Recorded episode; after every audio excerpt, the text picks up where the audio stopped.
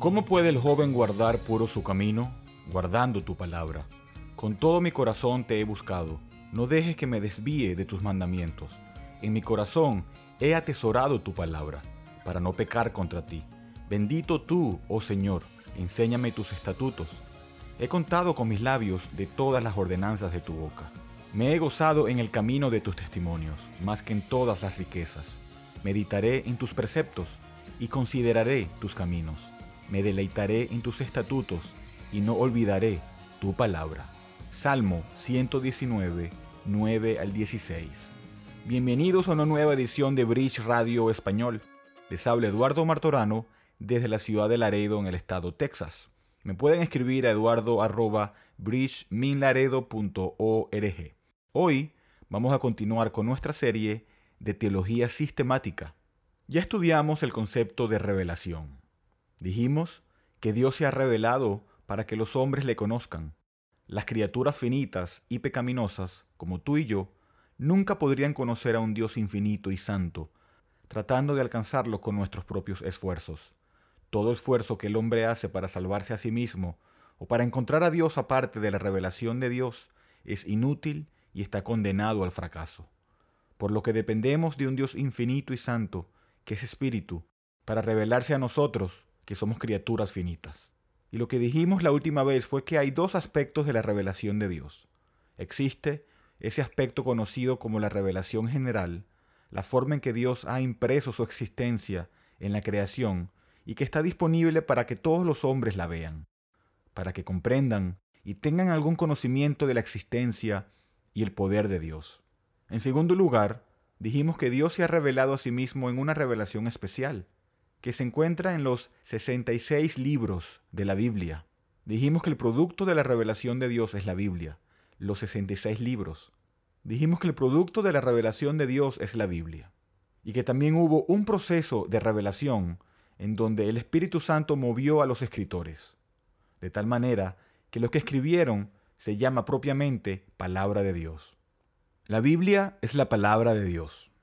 Y Dios produjo esta palabra a través de un acto sobrenatural de su Espíritu Santo sobre los escritores de las Escrituras, preservando los escritos de algún error, reprimiendo los efectos del pecado de los hombres mientras escribían.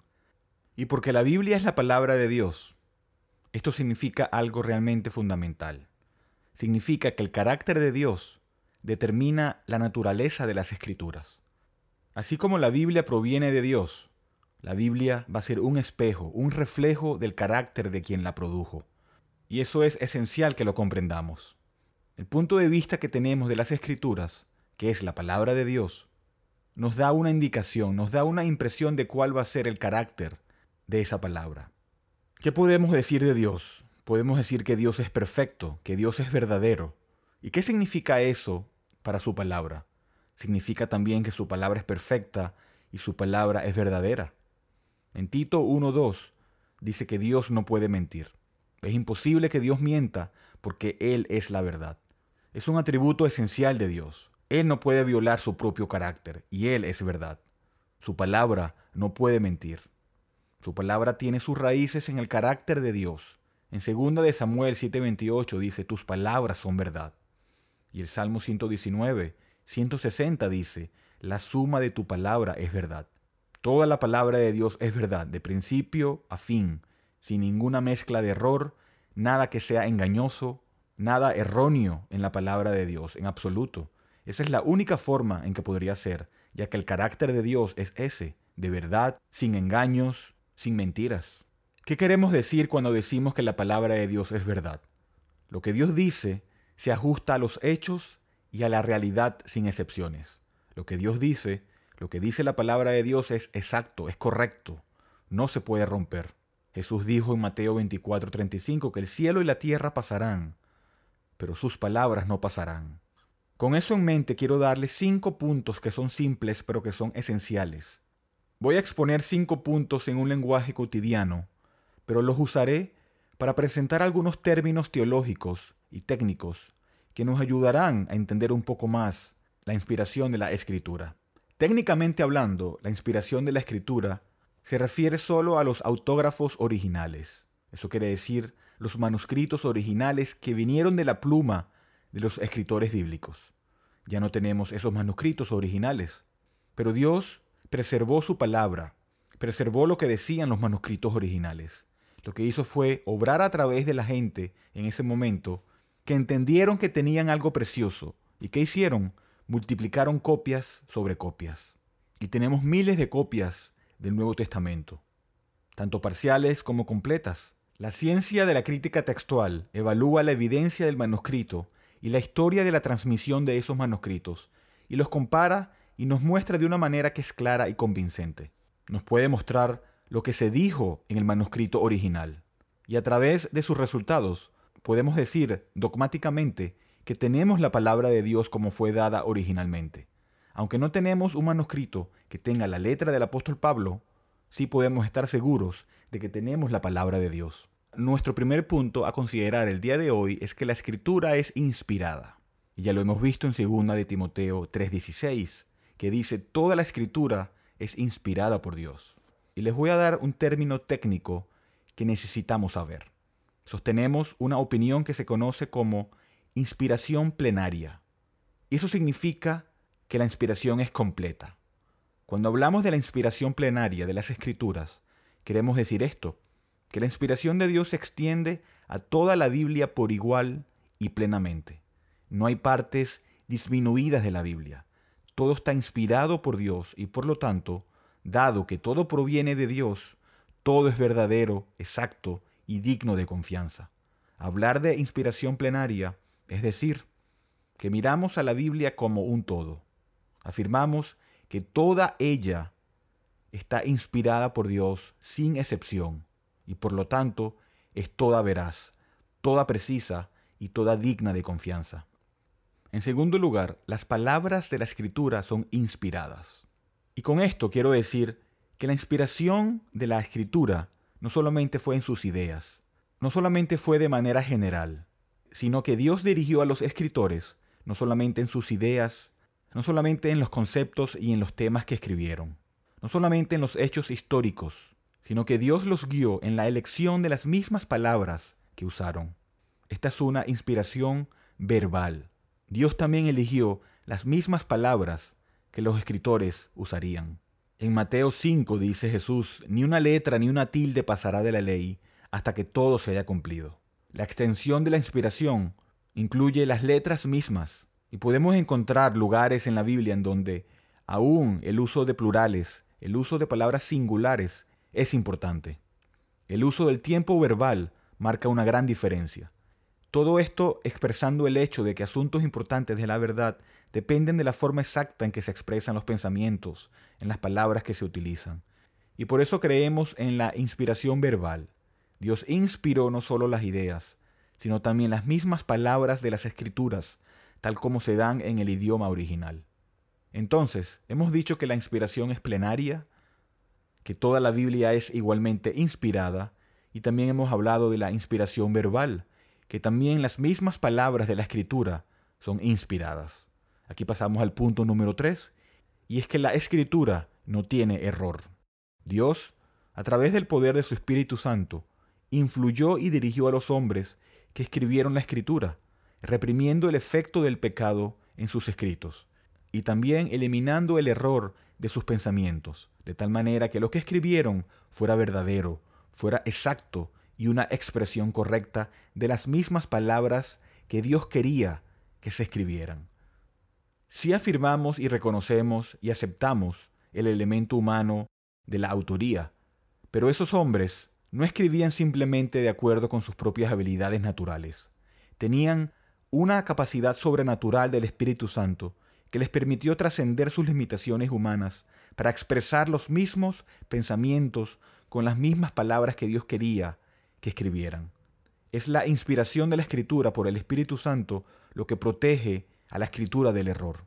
Y el término que usamos para hablar de que la escritura no tiene error es la infalibilidad de las escrituras. La escritura es infalible. Simplemente significa que las escrituras no tienen error. No hay errores en la historia, no hay errores en la arqueología o en los hechos científicos, no hay error en la fe, en doctrina, en nada. Todo es exacto porque es todo de Dios. Las escrituras nunca afirman nada que sea contrario a los hechos, y por eso leemos las escrituras con la confianza de que es verdad. La escritura es incapaz de enseñar el error. La escritura no puede enseñar la falsedad cuando se entiende correctamente. Es digno de confianza en todo y en parte, porque proviene de un Dios que es digno de confianza. Aquí pasamos al punto número 4. Habiendo dicho todo eso, también tenemos que entender que las escrituras son claras. Dios inspiró las escrituras porque quería comunicarse. Y si Dios quería comunicarse con el hombre, se puede asumir entonces que Él quería que se entendiera su palabra. Lo escribió para que los hombres lo entendieran. Dios inspiró la escritura de una manera para asegurar que se comunicaría claramente, y el término técnico que queremos usar aquí es la perspicuidad de la escritura. Simplemente significa que la escritura es clara. Las principales enseñanzas de la Biblia son lo suficientemente claras como para que se puedan comprender sin conocimientos especiales. La Biblia afirma ese tipo de claridad por sí misma.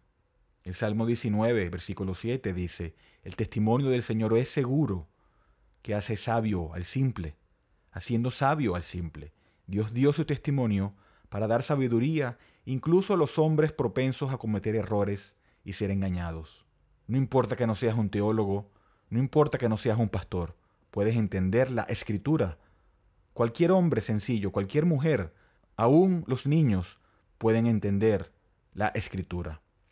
Entonces, hasta aquí hemos dicho que la escritura es inspirada, que cada palabra de la escritura es inspirada, que la escritura no tiene error y que la escritura es clara. Y esto nos lleva a nuestro punto final. La escritura es suficiente. ¿Qué queremos decir con eso? Simplemente que la Biblia contiene todo lo necesario para encontrar la salvación en Cristo, para confiar en Él y obedecerle de una manera que sea aceptable para Dios. En 2 de Timoteo 3:15 le dice Pablo a Timoteo que desde la niñez, y allí vemos que la Biblia es clara, que a un niño lo puede entender, desde la niñez has conocido las sagradas escrituras, que son capaces de darte la sabiduría que conduce a la salvación por fe que es en Cristo Jesús. Lo que quiere decir que la escritura es suficiente para llevar a un hombre a Cristo. Las escrituras son suficientes. Y luego Pablo continúa hablando de llevar a los cristianos a la madurez. Versículo 16 dice otra vez, Toda la escritura es inspirada por Dios y útil para enseñar, para redarguir, para corregir, para instruir en justicia, para que el hombre de Dios sea equipado para toda buena obra. Todo lo necesario para vivir una vida piadosa lo tenemos en las sagradas escrituras. Por eso necesitamos ser estudiantes de las escrituras. Es por eso que necesitas leer la Biblia todos los días, para alimentarte de ella, para que moldee tus pensamientos y tus actitudes. Y la suficiencia de la escritura se ve reforzada de la manera en que termina la Biblia. Los versículos finales de la Biblia en el Apocalipsis 22 dice, versículo 18, yo testifico a todos los que oyen las palabras de la profecía de este libro.